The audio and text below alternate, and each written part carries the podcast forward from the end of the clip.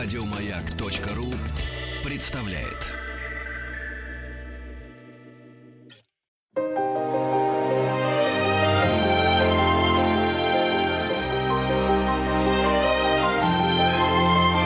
Маргарита Митрофанова и ее собрание слов.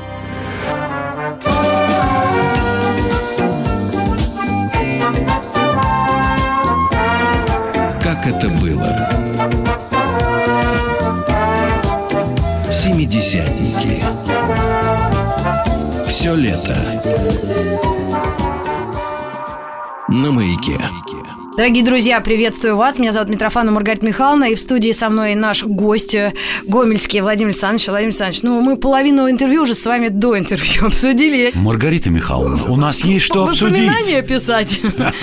Да, э, великая династия Гомельских. Я начну с самого начала, но можно не с дедушки. Конечно, дедушка э, заслуживает, я поняла, такой памяти и уважения в вашей семье, поскольку он и сталинские лагеря прошел, он И войну прошел. и войну прошел, и трое детей, и э, это тоже испытание, мне кажется, сыновья. Это бабушке нужно орден давать, тогда которая да. подняла троих детей практически без мужа. Я, конечно, хотела с баскетбола все, но Пое- баскетбол же он, поехали. он же э, вроде как сейчас э, иностранный вид спорта, знаете, как-то э, или все уже это перестало быть э, каким-то при- принадлежностью Литвы и Америки все-таки.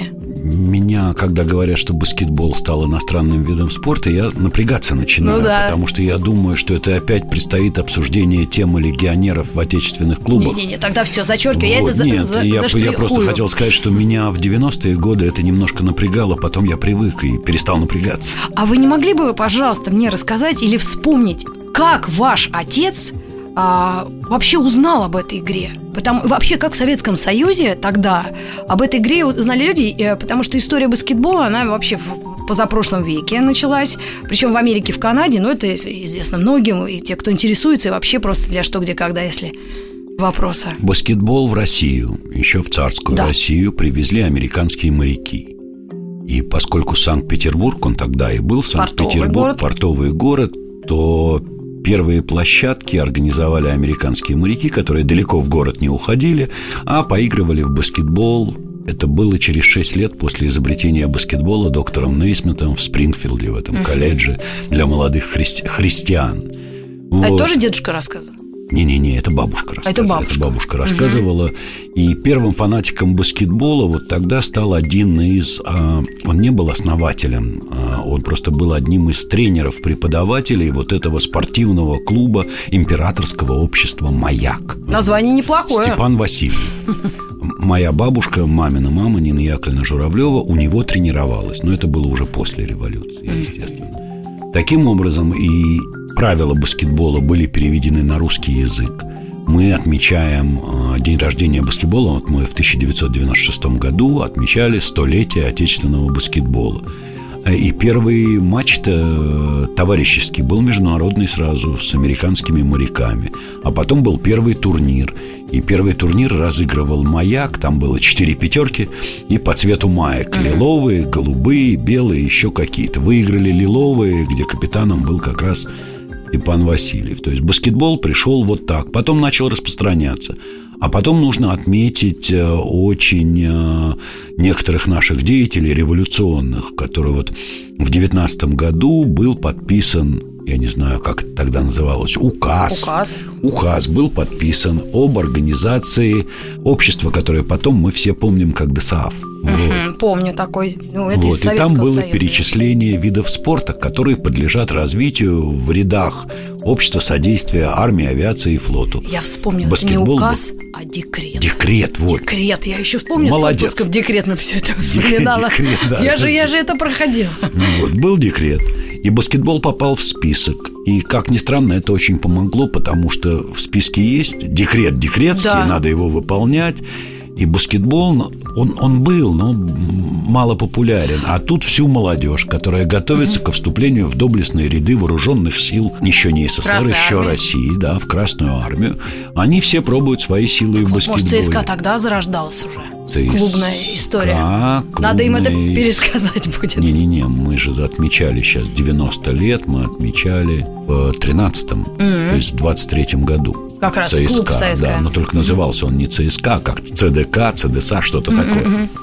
Ну, а вот тот баскетбол, правила были те же, Изначально правил баскетбола было 9. У Нейсмита их было 9 всего написано. но первый помолиться перед игрой. Нет, вот и нет. Это уже не его была функция, он был преподавателем физкультуры в этом колледже. Значит, это одно из тех, их всего два осталось неизменными. Вот, и одно из них звучит о том, что корзина находится на высоте 10 футов над землей. Это 305 сантиметров. Вот изначально. 3 метра 5 сантиметров. 3 метра 5 сантиметров. И вот это вот остается до сих пор. Это первое правило, а второе? Размеры площадки. Ну, 30,05 – это Ага. длина, на 15,25 – это ширина. Э, Кстати говоря, вот э, ширина варьируется, но мне кажется, что нужно добавлять. Вот 75 сантиметров надо добавить, а то у нас сейчас слоны все выше Да, становятся. да, да, да. Вот, Один и Яоминг чего стоит? ну вот он не кстати совершенно Да. закончил из-за травмы. Жалко его очень. В Китай вернулся, купил себе баскетбольный клуб. А, а Купил жене сапоги сначала. Помните, как в МММ Это отдельная история про Яо Мина. Я комментировал матч всех звезд из Атланты. Да. Я была там. Это Я был там, первый год взяли. Яо Мина в э, НБА. NBA, да. И к нему на этот матч прилетели папа с мамой. И они жили со мной в одной гостинице. Ну и одеты они были, когда В прилетели. рисовых шапках, что ли?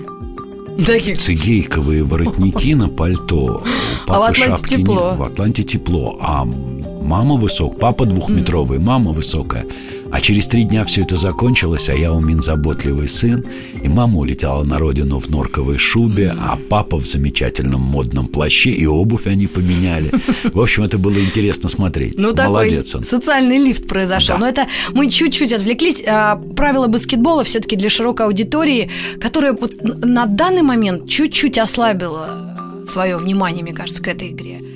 Я вспоминаю золотые годы. Я была молодой совсем, когда на канале РТР были трансляции игр НБА. Я, э, э, как говорит сейчас история, это лучшие игры НБА, но мне кажется, они Так и все. программа называлась Да? «Лучшие игры НБА». И ваш папа комментировал. Первыми комментаторами этой программы программа стартовала в 89 году 1 ноября. Вот первыми комментаторами были Володя Фомичев покойный, ну и мой папа тоже уже ушедший. Только папа откомментировал меньше месяца. Да? Во Францию он уехал, и Володя пригласил себе следующим комментатором. У нас такой знаменитый, очень был лучший арбитр в истории отечественного баскетбола Миша Давыдов. Но Миша был действующий арбитр. То он где-то судит, то еще что-то. То есть он не на каждой программе мог присутствовать. И уже третьим партнером в Володе Фомичева стал я. И первый свой репортаж, я не помню точно числа, я провел в декабре 89 года. Ну, а закончилось это все-таки, это длилось почти 10 лет. Э, До 98-го мы смотрели, потому что я застал этот момент, я знала фамилии. Я знала Чарльза Баркли. Я, я помню его до сих пор, этого человека с большой буквы. И сейчас, дай бог ему здоровья, он до сих пор карьеру телеведущего продолжает. Вот как и вы, дай бог здоровья. Он красавчик. Он вообще- Самый остроумный телеведущий баскетбольный в мире. Да, он, он Только шутки. очень крутой. Ну, американский юмор своеобразный. Да, но он, он всегда, он так привлекал к себе внимание, он ругался, все время спорил. Но не драться в баскетболе, наверное, не принято с, с тех пор, как драка состоялась между э, молодой командой ЦСКА, да, и грузинским каким-то клубом. Динамо Тбилиси. Но это и э, Это команда, самая легендарная тренер. драка. Или потом Не, вот ну это Артос, вы. или как его фамилия. Да. Помните, он плюнул или вылил кофе, э, пиво выпил, вылил на фаната. Не видели этот? И это Артест. Артест, Арте- вот Он и в драку Артос, полез. Артос. Этот момент у меня в архиве есть. Вот, нет, драки случались и там, и здесь, и по-прежнему случаются. Как в Но баскетболе. судьи не бьют э, действующих. Судьи ударил Русланов, судью ударил Русланов. То есть мы здесь отличились. По-моему, это единственный Случаев. случай в истории, когда он настолько был возмущен неверным решением арбитра, что закатал ему в лоб и получил пожизненную дисквалификацию. Ну, как говорится, shit happens, как шутят Да, американцы. Это уж точно. Владимир Александрович, вот любую вам слово скажи, вы все знаете и все можете объяснить. Но, может быть, мы как раз расскажем, а, отмотаем чуть-чуть беседу назад и расскажем нашим слушателям, что начиналась игра действительно в позапрошлом веке, и корзина была без дырки, то есть не было э, как такового этого сетчатого...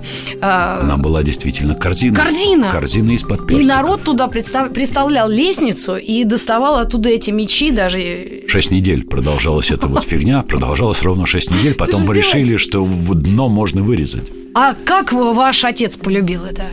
Это безумие. Это не массовый вид спорта, на мой взгляд, здесь, в России. Случайное стечение обстоятельств. Понимаете, папа, находясь в эвакуации, бабушку с тремя детьми и еще с четырьмя племянниками эвакуировали из Питера по дороге жизни в феврале 42 года. Всю эвакуацию они пробыли в Саратовской области под Энгельсом, деревня, где папа освоил профессию конюха. Вот, и он практически не учился во время войны, там не было школы. Вот, он не учился. Это несмотря на то, что бабушка имела специализацию преподавателя русского языка и литературы. Вернувшись в Питер, получилось, что он, 17-летний, пошел в седьмой класс. Вот уж чего ему было, вот вилы к горлу, ему было совсем неинтересно Ну, тогда- с детьми учиться. А, да, так прям, Да, ну, он был на самый старший в классе. И на его... ну, это Питер, культурная столица. Да-да-да. На его счастье а, в школу пришел Александр Иванович Новожилов. Вот кто сделал из папы первый, кто начал делать из папы человека и тренер.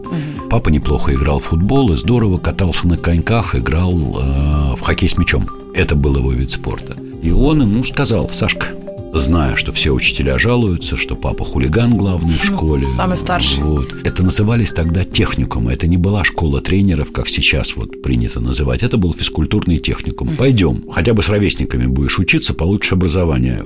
Тем более тебе через год в армию идти. И отец согласился. Он согласился, он пошел, а специализации хоккей с мячом не было. Единственное место в этом техникуме, где было своб- свободное место, специализация баскетбол. Так он совершенно случайно попал в баскетбол. Причем интересно, что у Новожилова, как у преподавателя этого техникума, было то же самое специализация. Он был, э, он там три вида спорта вел, один из которых баскетбол.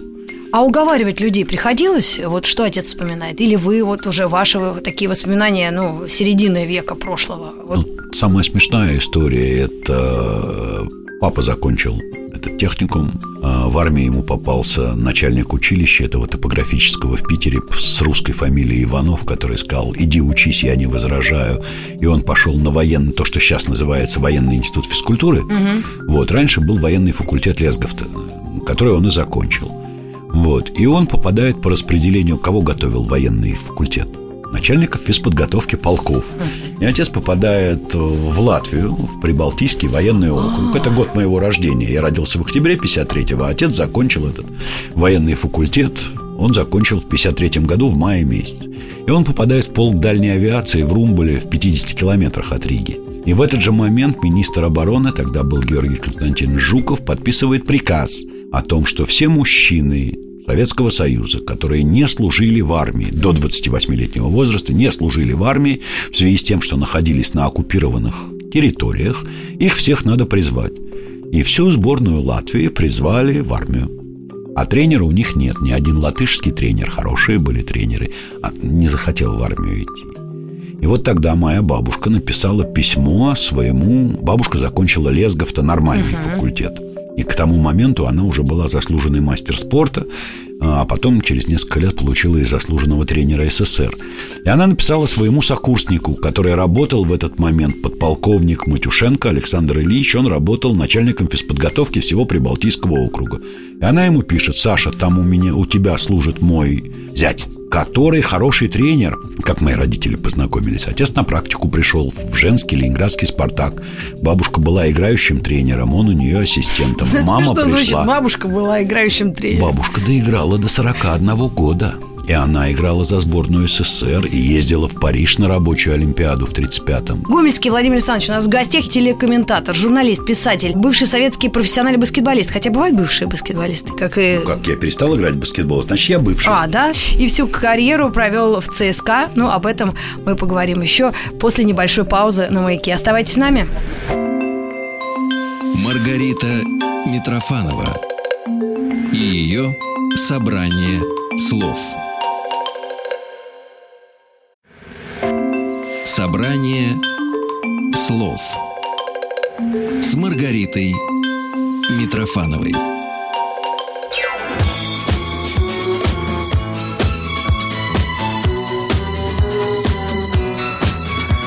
Семидесятники. Все лето на маяке. Друзья, вы слушаете радиостанцию «Маяк». Это вечернее интервью, собрание слов. Меня зовут Митрофанова Маргарита Михайловна. Рядом со мной Гомельский Владимир Александрович. Это человек из известнейшей династии спортсменов, тренеров, комментаторов и просто хороших э, гомельских. Так их назовем. Спасибо. Этих гомельских. Спасибо. И э, спасибо, что вы нашли время. Мы э, в этих интервью э, спрашиваем, конечно, и о э, вообще жизни, и о деятельности, и о разных моментах судьбы. Но вот еще мы особо уделяем внимание этим летом 70-м. А насколько я понимаю, вот 70-е в вашей жизни, да, это самая такая, ну, одна из самых активных, Самое да? беззаботное время, моей жизни. Самое веселое, самое такое... Студенческое. Студенческое. Вы начали играть. Потом разные были события. Всякие были. Хотелось бы вот ваши ощущения от того времени. То время действительно вспоминается как беззаботное. Я в 71 году школу закончил, уже в Москве. В 71 поступил на экономический факультет МГУ. В 72 году у папы была безысходка. Какой-то умник из Госкомспорта придумал проводить а, летний кубок СССР. А идет подготовка к Олимпиаде, пол команды ЦСКА. Папа в этот момент не тренировал сборную СССР. Готовится к Олимпиаде. Кем-то нужно играть кубок. Он меня привлек, и это еще я очень благодарен. А вы какую играли позицию? Разыгрывающий защитник, А, я же самый маленький. Ну да, я поэтому Вот, уточнила. и- Ну, без ему, обид. ему нужен был хоть кто-нибудь на этой позиции второй. Ну да. Получалась э, та команда, которая выиграла этот кубок ЦСКА. И это были э, ветераны и совсем сопливые молодые, как я. То есть э, в стартовой пятерке выходил на позиции разыгрывающий Александр Сергеевич Кульков, который меня на 11 лет старше, и я к нему иначе как по имени-отчеству не мог обращаться. Хотя за глаза Кольку меня звали-то. Ну, скорее всего, да. Но, но я до сих пор с ним сохраняю очень приятельские такие теплые отношения. И я стал мастером спорта. Вот. Это И сколько вам было? 18 шел 19 год. Вот. а А Олимпиада, она когда? В Мюнхене Олимпиада начиналась во второй половине августа, а закончилась она уже шала, эта серия с э, канадскими профессионалами, хоккейная. Она закончилась. То есть вот этот финальный матч СССР-США в Мюнхене, он, по-моему, был сыгран 9 что ли, сентября. Ну, в общем, вот так. Так а баскетболу на той Олимпиаде наша страна уделяла насколько серьезное внимание? И вообще вот в те годы, 70-е? Но не было такого олимпийского вида спорта, которому в, СССР Да? уделялось бы мало внимания. А баскет стал а, олимпийским, В Берлине в 1936 году. и там еще присутствовал создатель баскетбола, я помню. Нейсмита пригласили, но Нейсмит был и в 48 году в Лондоне, он еще был живой. Вот, фотографии есть. А он хоть обогатился вот? Э, Нет, хоть ну он как- очень хоть скромный, да? скромный человек. Я читал его биографию, причем достаточно недавно. Такую года, игру придумать. Года три тому назад. Он сам не ожидал. И это же история очень смешная очень. Он преподаватель, молодой преподаватель физкультуры в колледже для молодых христиан. А там актовый зал огромный был. И все-таки это Коннектикут, это северный штат, там суровые зимы. И ему директор этого колледжа приказал, ты придумай какую-нибудь подвижную не игру для студентов, чтобы им было не скучно. Потому что ни в бейсбол, ни в американский футбол зимой Закрыто там играть конечно. было невозможно. Вот он прид- за 10 дней он придумал баскетбол. И он не думал, что будет такой международный бум. Но все-таки, хоть он ну, не безбедно там, просто что он там пишет. Мне жалко, просто иногда такие люди такое придумывают, а потом... Но он не стал миллионером, нет. Он не стал миллионером, он вот сколько лет он работал перед выходом на пенсию, он так и работал все время преподавателем. Он тренировал команду своего колледжа, но за это денег не платили, он был преподавателем физкультуры. Ну да, там. Он ушел в университет, в котором тоже он был преподавателем физкультуры и параллельно бесплатно на, как на любительской Ну основе да, он, он тренировал жил команду. в штате Массачусетс, да, и... Он канадец, он приехал туда работать. Но его в штат-то взяли хоть, что Ну, в штат называется. взяли, взяли, да. Да, У него были хорошие рекомендации. Да, и как раз вот сейчас самое время, на мой взгляд, спросить о разнице между профессионалами и любителями. Вот потому что в Советском Союзе это была какая-то целая, как извините за грубость, заруба. Комедия это была. Да? Ну да. ну, Цирк на ножках? конечно. На конной То тяге? есть у нас в Советском Союзе профессионального спорта не существовало. Это был Об лозунг этом или это- Это был лозунг.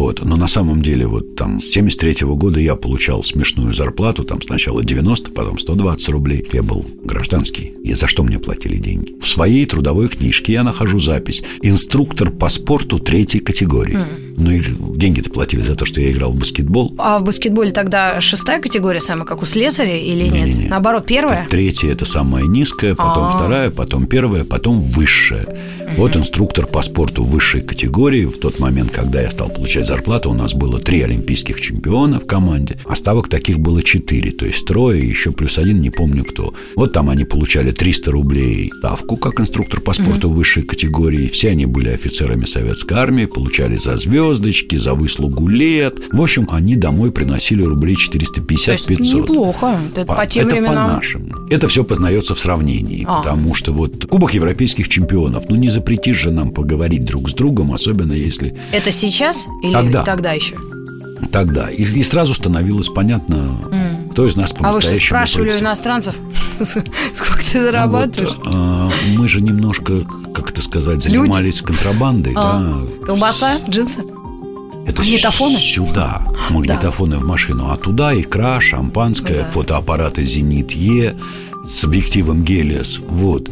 И, а кому продашь-то, знаешь же только тех, с кем играешь. Ну, То да. есть вот в э, Испанию приехали, Мадрид, у нас твердая игровая дисциплина. Вот четвертый номер может продавать икру только четвертому номеру из Мадрида. Семнадцатый только семнадцатому, если ему нужно. Ну, договаривались как-то. И, естественно, они спрашивали, ребят, чем вы занимаетесь? Вот, мы говорили, сколько мы получаем. Но мы же не указывали, что доллар стоил 66 копеек. Нет, нет каждый. Потому что он не стоил 66 копеек, что бы ни писали в известиях. Вот. В общем, комедия была по всем фронтам. По всем видам спорта. Но тогда как это все объяснялось? Или это ну, Кому? русские понимали это без объяснений? Что профессионалов у нас нет, значит, вы числились а там все мы соблюдали закон соблюдали, мы же числились. Ну, подождите, кроме армейцев были же и другие клубы. Динамовцы. А они тоже... тоже а, они... они тоже с погонами. Вот, а если мы возьмем профсоюзы какие-нибудь, Спартак, да, да. ну, питерский Спартак, вот они, как сказать, во времена моей бабушки и моей мамы, когда угу. она играла за Спартак, у мамы в трудовой книжке было написано, что она является инструктором по физподготовке промкооперации какая-то в кавычках название. Но играющая баскетболистка. Там вот этого не было написано. А, это, это так.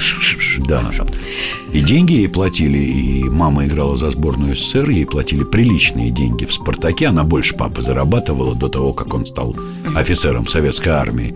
Вот, мама кормила эту семью, ну, нас еще не было с Сашкой. То есть мама хорошо приносила домой за то, что была инструктором физвоспитания. Да, друзья, вот такие истории. Владимир Александрович Гомельский у нас в гостях, у нас тоже небольшая пауза, и мы к вам вернемся очень быстро, никуда не уходите, даже время на музыку не будем тратить. Я знаю, что современные баскетболисты очень любят рэп, потому что, ну, за границей в большинстве это наши загорелые братья Слимана. Ну, а мы об этом поговорим с Владимиром Александровичем через пару мгновений. Собрание слов с Маргаритой Митрофановой.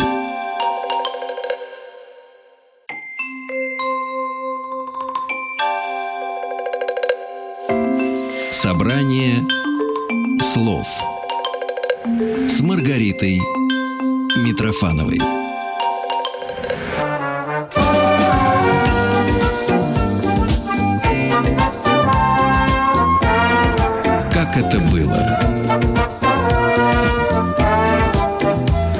Семидесятники. Все лето. На маяке. Друзья, мы продолжаем наше интервью. Э, я бы, конечно, это все в виде монолога сделала. Как в той истории, помните, когда юная журналистка пришла, положила диктофон и сказала, ну, рассказывайте. Вас можно слушать часами, но у нас как раз этот час... Подходит к концу. Нет, нет, нет, еще у нас есть минут 18. Хорошо. И за эти 18 минут, это же самое главное время в баскетболе. Там за 6 секунд можно выиграть матч.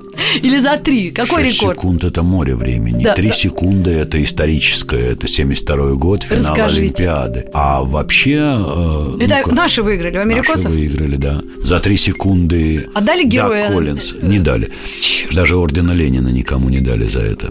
Ну, хоть вот, что-то. Дак Коллинз забил штрафные. Повели американцы 50-49. А Очень... какой-то, э, 72 год, Олимпиада в Мюнхене. Мюнхен. А, это Мюнхен. Вот. Ваня Едешко отдал эту передачу через все поле. Саша Белов чудом эту передачу выловил и забил мяч. Правда, перед этим этот момент переигрывали же трижды. Вот, ну, д- два первых раза были нарушены правила не американцами и не нами, а столиком, судьей-секундометристом. И тогдашний генеральный секретарь ФИБА Джонс просто показывал вот эти свои три пальца, мол, переиграть. С ним никто не спорил, он был самый большой авторитет в мировом баскетболе. И выиграли, и это было действительно... А принимали чудо. вас в Кремле-то хоть? Нас, их. я Их, какой- да, извините. Конечно, после каждой Олимпиады принимали в Кремле всех призеров. Даже анекдот был. Здравствуйте, здравствуйте. Ой, извините, здравствуйте. А тогда вы в тру- э, не вы. э, ребята играли в обтягивающих трусах. Я помню эту еще моду. Я ее застала в Коротких. 2000-м. В коротких трусах. Джон Стоктон, Юта. Человеку там, по-моему, под 40. И он в оптигонах. То есть там все дядьки бегают в этих э, огромных по колену. Ну, я, если на себя надену, это получится платье. Почти в- ниже колена. А так, эта форма, она, как, она ну, не так давно появилась ведь, да? Ну, а честно кто это говоря, вообще еще в переделал? 92 году, когда вот э, Неудобно. Dream, Dream Team приехала Да. на Олимпиаду в Барселону, они играли в коротких шортах. Все играли в коротких шортах. А потом пошла, ну, э, дизайнеров придумал, же да? приглашают клубы НБА дизайнеров. Которые вот я никогда не забуду, там была команда, которая тогда называлась Washington Bullets. Сейчас нет такой. А Она Сейчас теперь Washington у- э, Wizards. Wizards. Мгм. Вот. И у них была самая красивая форма. Трехцветная и с этим э, frontline Вашингтона. Вот, это, это было очень красиво. Но как какой-то дизайнер, если я не ошибаюсь, это тот, кто разрабатывал... э, Какой-нибудь Ральф Лоран? Их американский? их американский, который разрабатывал форму для Феникса. Длинные шорты первыми появились в Фениксе, если я не ошибаюсь. А потом оказалось, что в них удобнее играть. Ну, конечно, там Вот. как И- а дальше начался идиотизм, потому что вот этот Все, кто во что гораздо? Тим Хардуэй, у него же рост 183 сантиметра по меркам НБА, малыш. да. Вот, он себе попросил шить шорты, чтобы они закрывали колени. Боже мой. Было В общем, очень цирк смешно. бесплатно. А еще, вы знаете, я не знаю, вы застали, ну, наверняка вы видели, э, когда Кириленко пригласили в Юту, это был как раз 2000 год, и мне посчастливилось дружить с этой семьей. Я знаю и правила баскетбола, и какие там эти, я видела этих легенд вблизи. И была даже, как и вы, на All-Star уикендах, на двух или трех, даже где Кири играл. Но самое удивительное, эти воспоминания о том, что в 70-е разрешали курить залах. И Кири рассказывал, что его тренер рассказывал, или там кто-то, кто играл, дым такой, все же нервничают. По-моему, только игроки не курили, и просто не видно было иногда верха, вообще верхних рядов. Я курящий, о чем признаюсь со стыдом. Я первый раз приехал комментировать НБА вживую в 91 году. На Еще трибунах курили? можно было курить. Курить. А последний раз я курил на трибуне баскетбольного матча прямо на комментаторской позиции во время Олимпиады 2004 года в Афинах. А у нас Говорят, была... что там опять можно курить Да? в этом. В УАКе снова курят на трибунах. Ну, такие нервы, боже мой. Но это же болельщики курят, это же не тренеры и игроки. Да, это точно. А еще вот эта вот э, хорошая история, тут тоже для этих, э, не подумайте, что это в порядке вещей. Значит, э, я читаю практически все мемуары баскетболистов НБА, мне интересно. Ну, Вот. ну, они почти все... э, Не, это... Ну, звезды да, издаются, да, И вот, значит, как-то мне в руки попались мемуары а, баскетболиста Уолт Фрезер, А который какой? двухкратный чемпион НБА 70-го и 73-го годов в А составе? Нью-Йорк Нетс. Нью-Йорк, Нью-Йорк Никс, прошу прощения, Нью-Йорк Никс. Он был, соответственно, Виллиса Рида одноклубником. Вот. И он рассказывает, что вот игра регулярного сезона заканчивается, домашняя, идем в раздевалку. Питьем игроков обеспечивает клуб по просьбе ветеранов Виллиса Рида, Дэйва Дебу- Дебушера И там тогда еще играл Джерри Лукас. Вкатывали коробки картонные, две коробки пива. Вот. Я И- догадалась. И, Дебушер мог совершенно... Ну, это же маленькие, эти 330. Вот Дебушер мог совершенно спокойно выпить 9-10 бутылок в раздевалке после игры. И никто ему не говорил «нет», что это нарушение режима. И играл здорово. Но если в нет, то нет говорили. Но с другой стороны, а, если вот сейчас э, говорить о разнице европейского баскетбола, нашего э, современного российского, да, и американского, очень видна сильно разница. Мы стараемся, ну, тянуться, но даже по э, тому, что нельзя купить этого самого дурацкого пива на спортивных аренах, это тоже говорит об уровне нашего сознания, что ли. Там Уровни это... сознания депутатов Государственной Думы. Это закон, Ох, я только что ими. оттуда приехала. Но это, это, это чудовищно. Ну, бог с ним, ладно, с этим пивом его можно пережить и где-то там у телевизора попить. Но то, что это огромная индустрия развлечений, и она приносит радость и счастье людям любого возраста Она приносит доход. и доходы. Ну, это не мне кому-то рассказывать. Я просто видела это на примере штата Юта, где э, штат вообще не пьющий. Это мормоны. И женщины, старики, дети. 20 тысяч арена, Дельта-арена, вот эта, и она забита полностью людьми. Это крик, это счастье, это радость, это общение. Это когда идут... э, А грудные дети в майке соревна- Стоктона и Карла Мэлоуна. И Вы понимаете, это для меня было таким открытием. Я, это другой мир. И, конечно, когда потихонечку здесь, вот, там, ЦСКА или другие клубы, или пермские ребята попытаются вводить какие-то элементы развлечения, шоу, да, это, наверное, все-таки хорошо, чтобы привлекать больших людей. Нечего изобретать велосипед, Нет. они все давно изобрели. А Другое дело, что наш рекламный рынок не позволяет э, профессиональным баскетбольным клубам, да и футбольным тоже, и хоккейным, зарабатывать, к А сожалению, откуда тогда они деньги такие берут на зарплаты? спонсоры. А, ну ладно, тогда... Спонсоры, владельцы клубов. Вот для Норильского никеля владельцы ЦСКА, баскетбольный профессиональный клуб ЦСКА – это имиджевый проект, это не бизнес-проект. Ну, а, можно только вздыхать на этот счет и расстраиваться, поскольку игра достойнейшая. Я, а, единственное, я была удивлена, то, что в Америке, несмотря на то, что мы так сильно, вот мы вдвоем лично любим этот вид спорта, это не первый вид спорта, Третий. первый, третий. Третий. Да, я тоже была. Не-не-не, тут нечему удивляться. Исторически... Американский футбол. Да, но первый Бейсбол. бейсбол. Да. Бейсбол, потом американский футбол. Это национальные виды. Ну, баскетбол тоже они считают национальным видом спорта. Но эти виды спорта, в которых, как правильно сказать, не обязательно быть трехметрового роста. Здесь можно добиться успеха, имея, ну, как бы обычные антропометрические данные.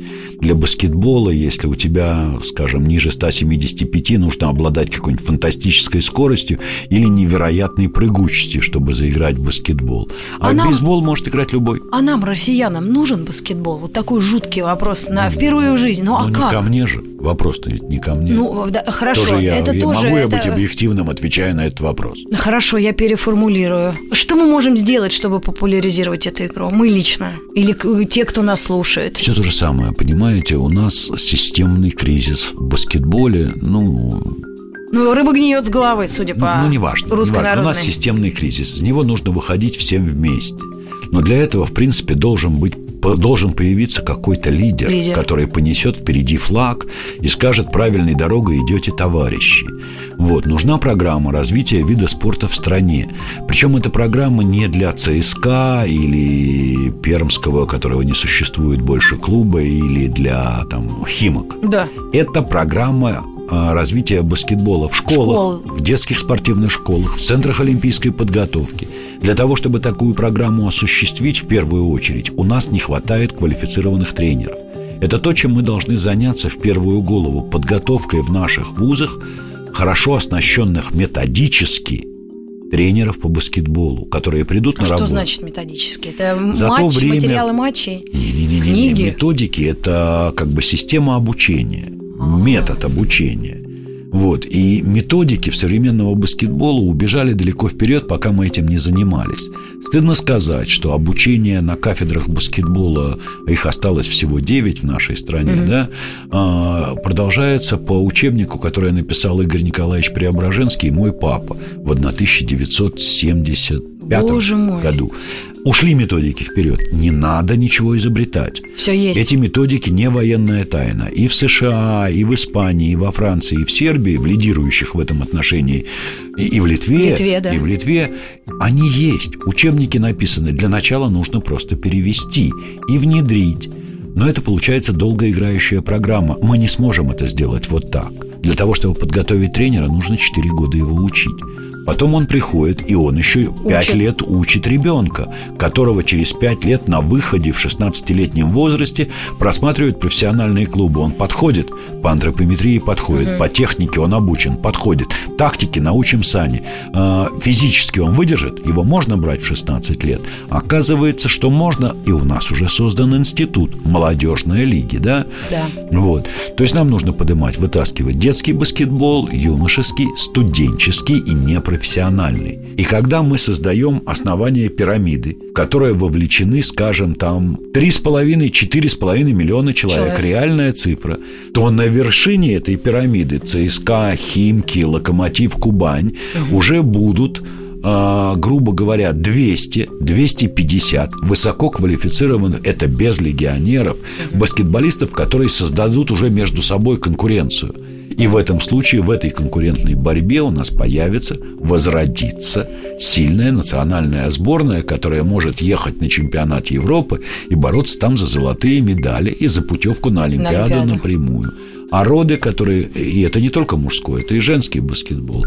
То, что сейчас произошло на чемпионате Европы по баскетболу, да, это убивает популярность вида спорта. Да, но закономерный ли итог? И приходится говорить, что могло повести, но в принципе закономерно. Владимир Александрович, ну а вот если мечтать, сколько на это может лет понадобиться? И если это прямо вот завтра начать делать? Или не завтра, а в конце лета, потому что все 1 надежды... сентября. 1 сентября Да. с надеждой на Андрея. 10, Да.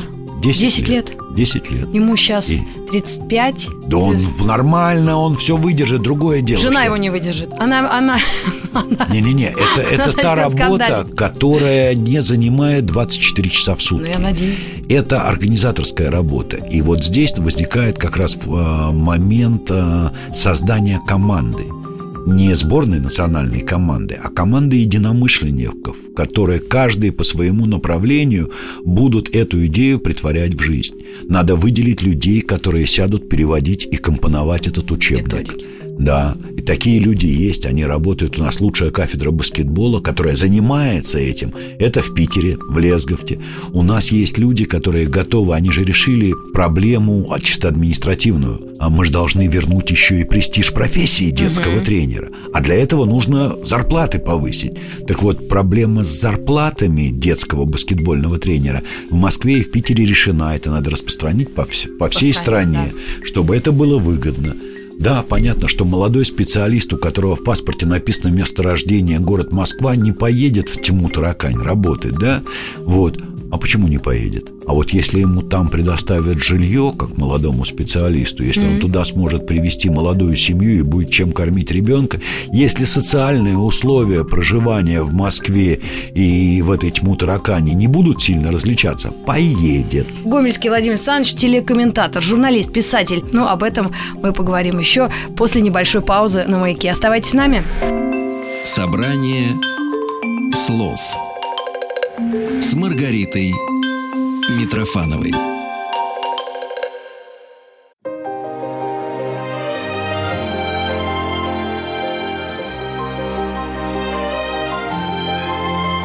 Маргарита Митрофанова и ее собрание слов. Друзья, мы продолжаем интервью на «Маяке». Это собрание слов. Меня зовут Рита Митрофанова. Владимир Александрович Гомельский у нас в гостях. Немножко мы, конечно, подрастроились, э, глядя на картину современного российского баскетбола, но на то мы русские люди, чтобы как-то... Чтобы расстраиваться. Да, и расстраиваться, и преодолевая это расстройство и какие-то тяготы, э, приходить к, к свету в конце тоннеля. Но ждем тогда э, начала сентября и решения как раз по главе Федерации баскетбола. Баскетбольной, да?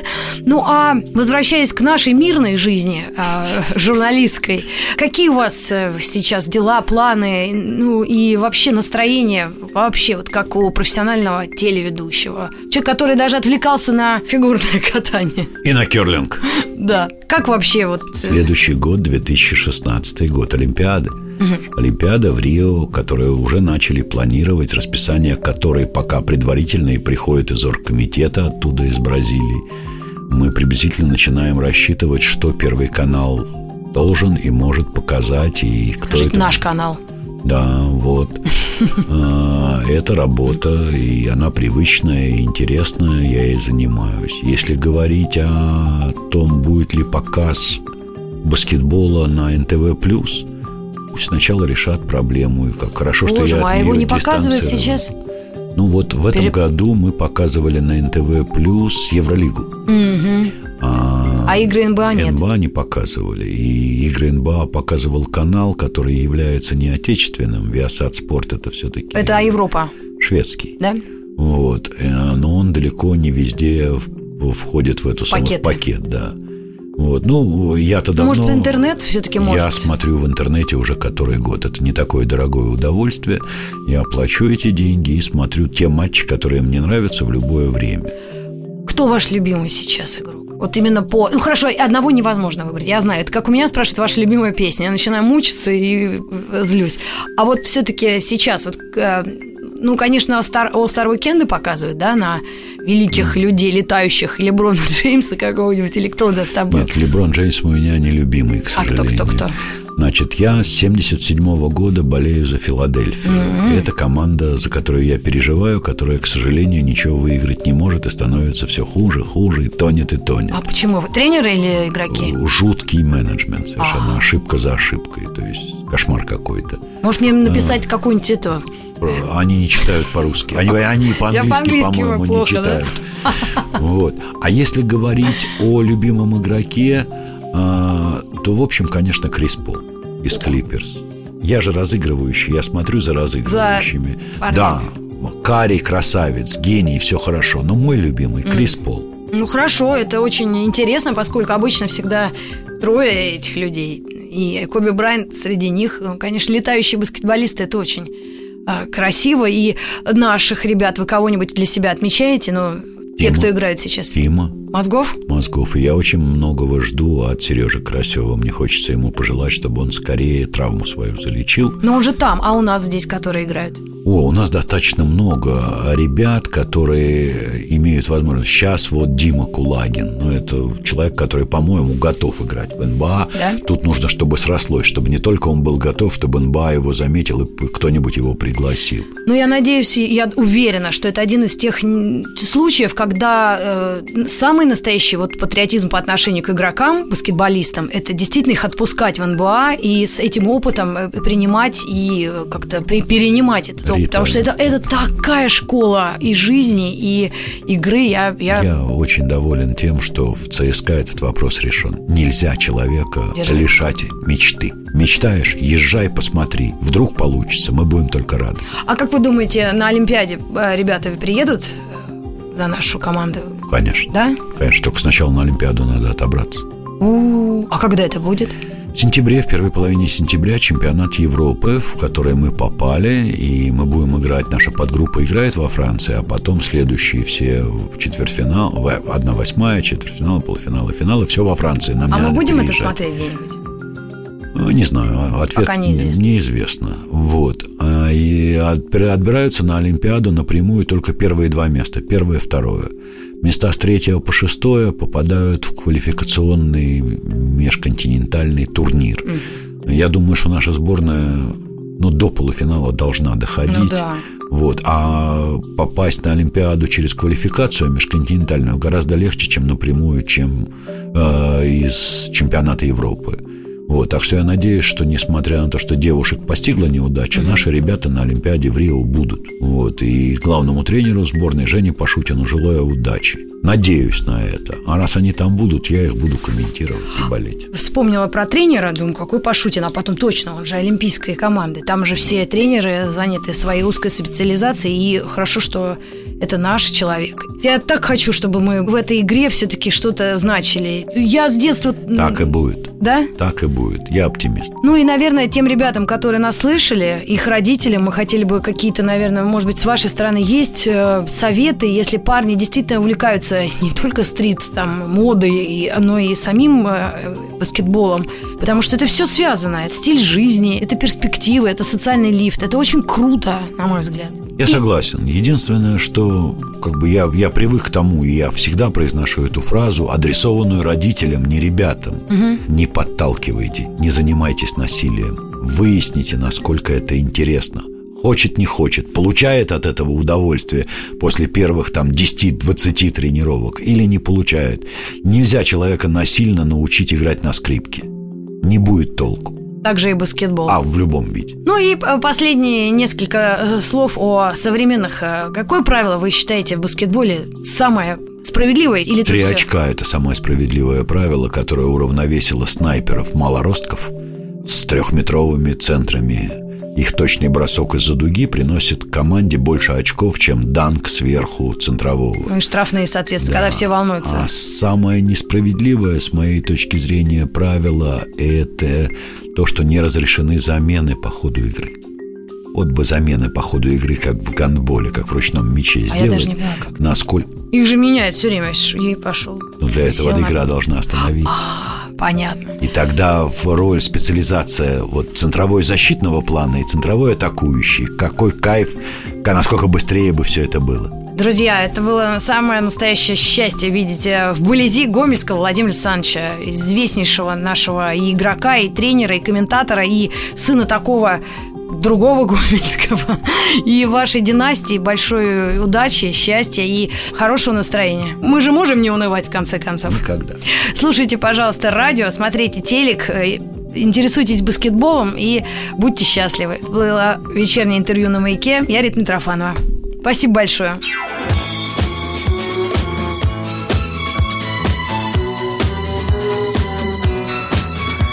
Семидесятники. Все лето на маяке.